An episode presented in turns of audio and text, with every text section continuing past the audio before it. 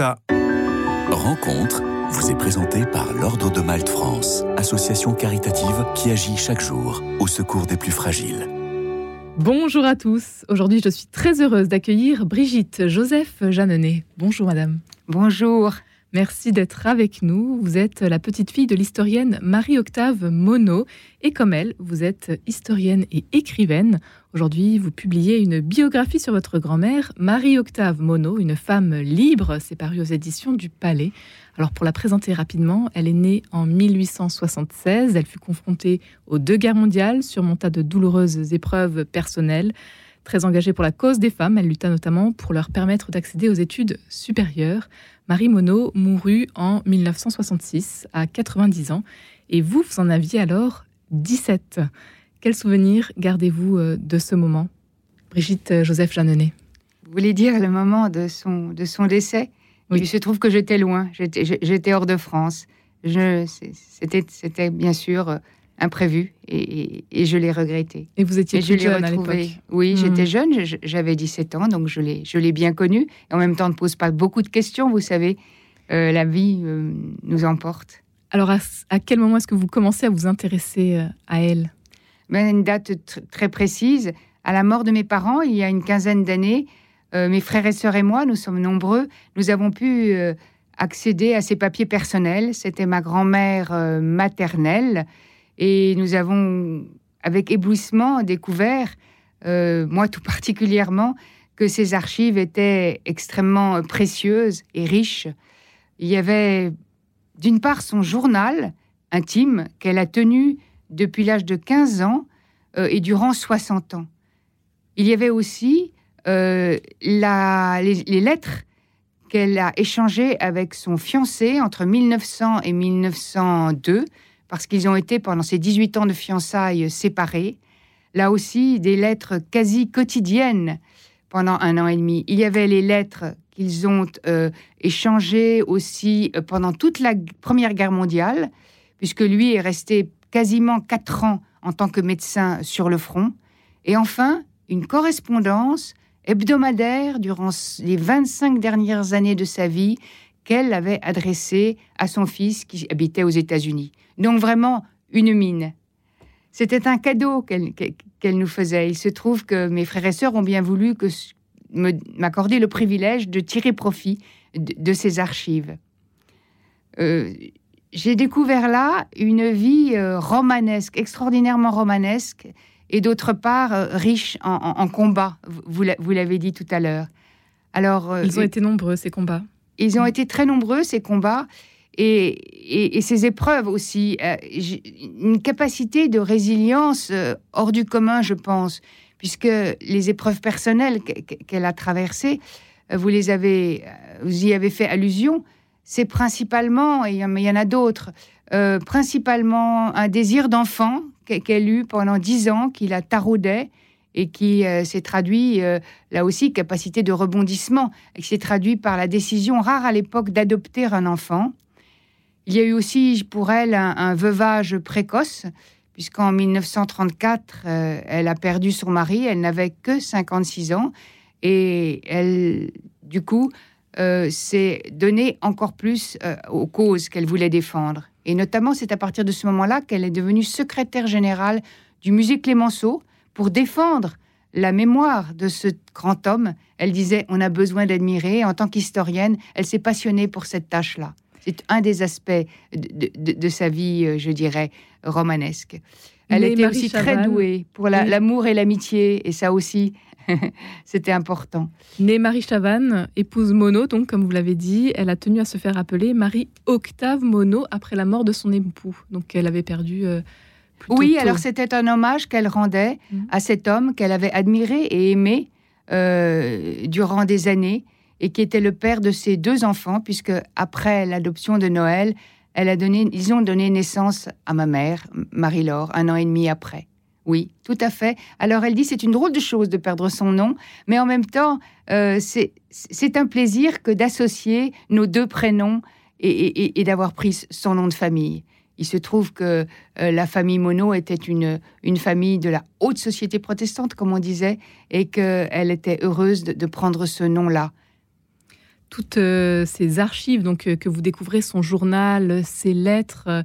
C'est un trésor inouï, un beau cadeau qu'elle vous a Un beau cadeau, absolument. Et aujourd'hui que vous souhaitez donc faire partager à, travers votre ouvrage, Marie-Octave Monod, une femme libre au plus grand nombre.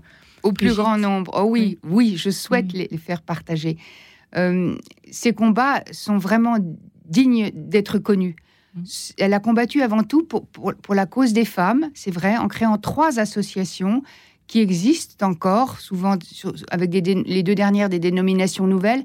L'AFDU, l'Association française des femmes diplômées des universités, qui avait pour but, en 1920, elle l'a créée en 1920, mais cette association a, récemment créé, euh, fêté son centenaire. Cette association avait pour but d'inciter les femmes à accéder à l'université, à poursuivre des études supérieures et ensuite des carrières professionnelles. Donc elle distribuait des bourses, elle organisait des, réunions de propagande, comme on disait, elle, publiait un bulletin. Elle a été l'une des premières à pouvoir étudier. Absolument. Euh, et c'est pour cette raison, tout à fait, mm. c'est pour cette raison certainement qu'elle a eu à cœur de défendre la, cause des femmes à travers ce biais-là. Euh, elle n'a pas milité pour le droit de vote, par exemple. Elle disait on ne pouvait pas se disperser. Euh, mais elle avait un, féminisme comme ça euh, combatif, mais pas seulement un féminisme. Elle avait aussi un désir de d'œuvrer pour la paix et la coopération internationale, ce qui fait qu'elle a eu cette idée. Elle était peut-être sans doute pas la seule d'adosser cette association l'AFDU à une fédération internationale qui était américaine, ce qui lui a donné plus de surface, aussi de l'argent, et ce qui lui a permis, pendant 20 ans, entre les deux guerres, de parcourir l'Europe. Euh, vous voyez, elle était mariée, elle avait deux enfants, elle avait beaucoup euh, attendu ses deux enfants, et pourtant elle se sentait à ce point libre qu'elle euh, et, son, et, son, et son mari, il faut le dire, étaient à ce point coopérants dans cette œuvre qu'elle elle a parcouru le monde de congrès en congrès pour euh, militer en faveur de la paix. Et quand elle a écrit ce livre sur Marie Dagou en 1937, la compagne de Liszt, c'est aussi parce que elle voulait faire connaître cette femme, euh, cette intellectuelle qui était Marie Dagou, une grande amoureuse, euh, comme étant une personne très fervente de la construction européenne, elle aussi, et puis aussi du féminisme un, féminisme peut-être plus caustique chez Marie Dagou que chez, que, chez Marie, Marie Monod. Donc les deux autres associations qu'elle a créées, je, les cite pour mémoire, c'est l'œuvre des gares, une, association très originale. Et j'aurais bien aimé la voir euh, Marie Monod avec un brassard à l'aube, euh, la les quais de la gare Montparnasse pour accueillir les, jeunes provinciales, les bécassines, et pour les prévenir contre les réseaux de prostitution. C'était le but de cette association. Il y avait aussi les Amis de la jeune fille qu'elle a présidé pendant très longtemps, qu'elle a beaucoup affectionné, cette association, jusque tard dans sa vie, et qui avait pour but de créer des foyers logements dans toute la France. Vous voyez, il y avait une complémentarité entre aider l'élite à accéder à la connaissance et par ailleurs œuvrer pour les plus faibles peut-être, les ouvrières, les, employés, les domestiques, euh, qui étaient beaucoup plus nombreuses euh, à cette époque que, qu'aujourd'hui. Des combats toujours euh, d'actualité, euh, Brigitte euh, Joseph Jeannenet. Qu'est-ce qu'elle peut nous dire aujourd'hui, à nous les femmes, en 2024, votre grand-mère Marie-Octave Monod? Qu'est-ce qu'elle pourrait nous dire? Eh ben, Je, pense qu'elle reviendrait peut-être sur le protestantisme qui a animé toute sa vie, parce qu'on lui dirait pourquoi ce courage, pourquoi ce dynamisme, pourquoi cette conviction sans aucune agressivité, par exemple vis-à-vis des hommes? C'était sans violence, c'était un féminisme convaincue, mais agissant pragmatique. Je pense qu'elle nous dirait que son éducation protestante, qui fut très vivante, très importante pour elle jusqu'à l'âge de 18 ans, où elle commença à perdre la foi goutte à goutte, cette éducation, cette éthique protestante, ces principes qui l'ont imprégnée, ont aussi animé euh, toute sa vie, l'ont mise en mouvement, l'ont aidée, et qu'elle a voulu les, les mettre en pratique elle s'est toujours dit euh, fidèle à la communauté protestante et fidèle aux grands principes qui étaient, vous les connaissez, qui sont euh, le libre examen, le, dévouement, le sens des responsabilités. Elle les a mis en action. Elle perd la foi donc à 18 ans. On peut savoir très rapidement ce qui se passe. Elle reste tout de même attachée au protestantisme. Oh, elle reste très attachée au protestantisme. Elle continue à écouter les sermons de Léopold Monod. À l'église de la Chapelle à Lyon, puisqu'elle était lyonnaise et qu'elle est montée à Paris à l'âge de 20 ans pour, épouser Octave. Euh, elle était. On ne sait pas très bien, elle-même ne le sait pas, elle en souffre. Elle dit J'essaye de me cramponner à la foi, à la prière, je ne peux plus. La foi m'abandonne goutte à goutte. Mais néanmoins, euh, elle s'est mariée à l'église, par exemple, pour ne pas. Ils se sont mariés, et lui était aussi un croyant, quoique très protestant aussi. Ils se sont mariés à l'église pour ne pas chagriner leurs parents. Pendant leur fiançailles, ça m'a frappé dans une des lettres, je lis qu'ils partageaient ensemble, de loin, la lecture de l'évangile de Saint Matthieu. Donc ce fut toujours pour elle, l'éthique protestante, l'évangile fut une source d'inspiration.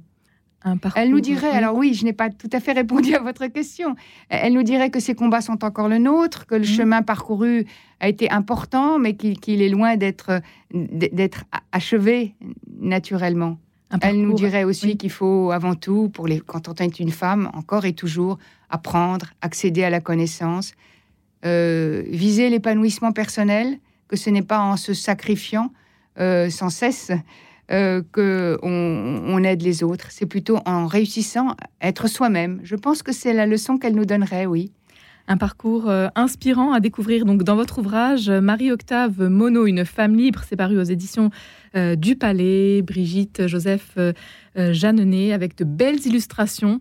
Ça, c'est tout à fait important aussi de le signaler parce que vous êtes tombé sur de belles images. Très belles photos. que l'on peut découvrir donc dans votre ouvrage. À noter également que vous serez au Forum 104 rue de Vaugirard pour une rencontre exceptionnelle avec l'historienne Michel Perrault dans le cadre de la journée des droits des femmes. Ça va se passer le 7 mars prochain à 19h en présentiel uniquement. Et puis, toutes les informations sont à retrouver, bien évidemment, sur le site du Forum 104 ainsi que sur celui de Radio Notre-Dame. Oui, rue de Vaugirard, 19h, c'est le 7 mars. Merci nombreux. Beaucoup. Merci d'avoir été avec nous aujourd'hui. Brigitte Joseph Jeannenet. C'est moi qui vous remercie. Rencontre vous a été présentée par l'Ordre de Malte France, association caritative qui agit chaque jour au secours des plus fragiles.